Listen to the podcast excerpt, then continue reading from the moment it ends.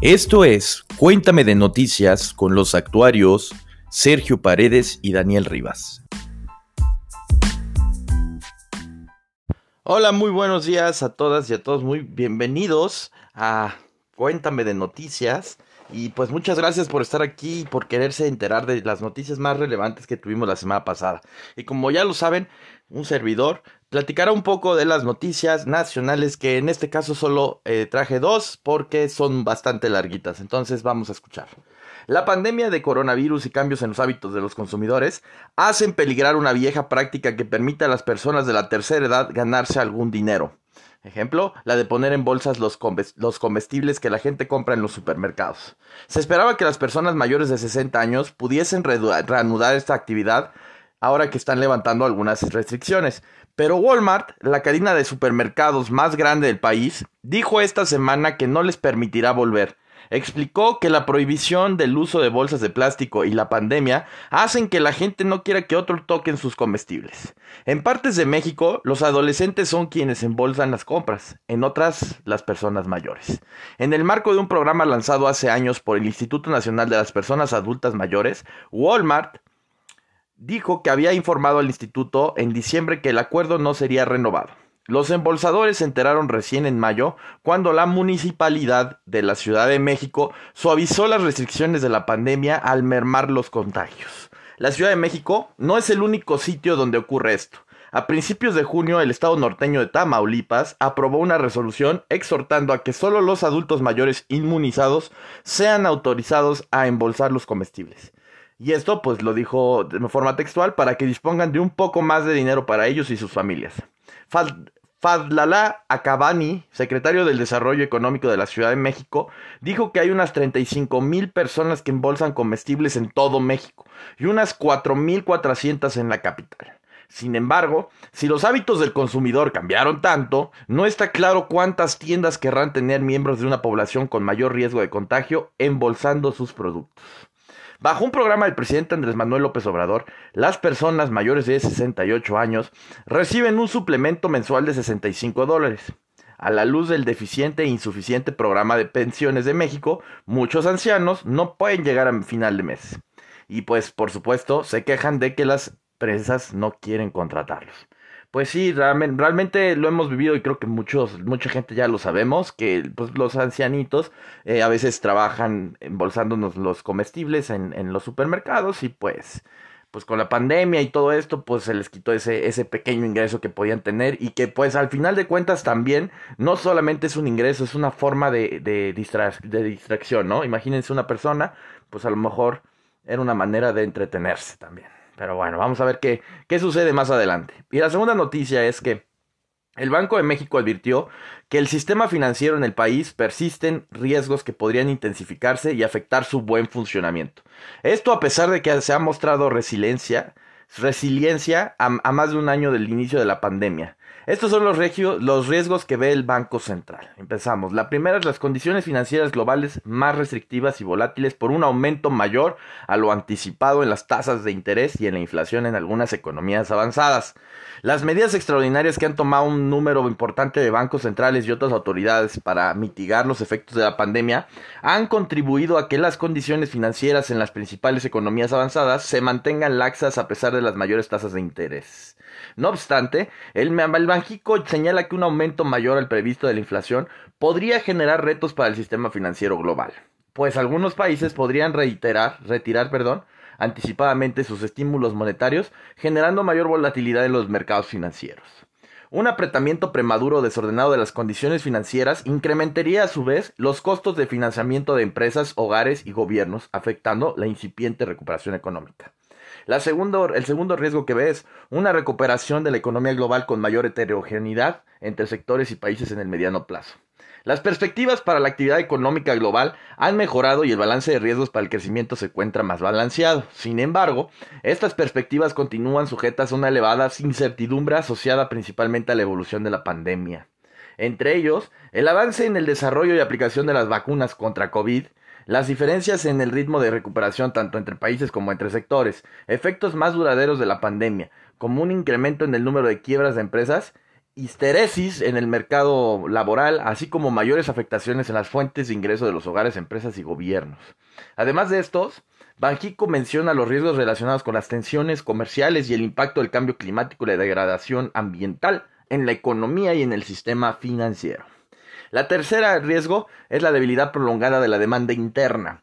El consumo, si bien continuó recuperándose moderadamente, aún se ubica por debajo del nivel del previo a, la pandemia. Por su parte, la inversión y sus componentes han exhibido una gradual reactivación, aunque también permanecen por debajo de los niveles previos a la pandemia. La debilidad de la demanda interna podría traducirse en mayores riesgos macrofinancieros para el país, tales como un bajo crecimiento económico, que a su vez pudiera repercutir en la recaudación fiscal, el perfil de deuda del país y en los flujos capitales hacia México. Lo anterior podría generar un incremento en las primas de riesgo del de, riesgo país, encareciendo los costos de financiamiento tanto para las entidades relacionadas con el sector público como para empresas privadas que operan en el país. Además, en una situación de prolongada debilidad de la demanda agregada interna, los riesgos crediticios de los bancos y otros intermediarios financieros podrían aumentar ante la reducción en las fuentes de ingresos de hogares, empresas y del sector público. La tercer riesgo es, lo cuarto, perdón, reducciones en la calificación crediticia soberana y de Pemex. El Banco Central señala que las principales agencias calificadoras reafirmaron sus calificaciones y perspectivas para la deuda soberana, por lo que el riesgo de ajustes en dichas calificaciones en el corto plazo se ha atenuado. Sin embargo, dado que las dos principales calificadoras mantuvieron la perspectiva de la calificación en negativa, podría dar lugar a revisiones a la baja en los próximos 12 meses tanto para el soberano como para la petrolera. Los factores de mediano plazo que son fuentes de incertidumbre y que podrían aumentar el riesgo de ajustes adicionales en las calificaciones de México y Pemex, según las según las principales calificadoras, son el riesgo de que la postura económica y fiscal se deteriore debido a la continua incertidumbre relacionada con la dirección de la política pública, una gobernanza relativamente débil, un crecimiento bajo a largo plazo, una base tributaria no petrolera relativamente baja y los riesgos provenientes de Pemex, que podrían precisamente empeorar la evaluación del soberano en vista de sus pasivos contingentes.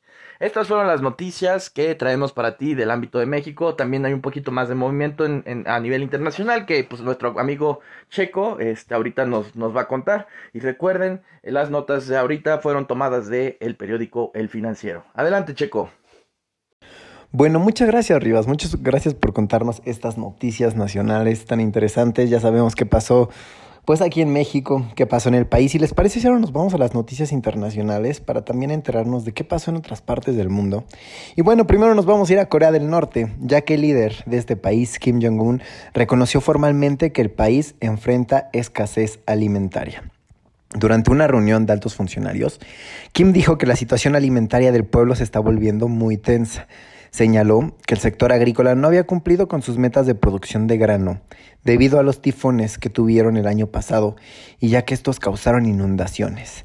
Se informa, por ejemplo, que los precios de los alimentos han disparado, con el medio kilo de plátanos valiendo 45 dólares o 900 pesos mexicanos. Solamente un kilo de plátano te está costando aproximadamente eso. Y bueno, como resultado el comercio con China se ha desplomado.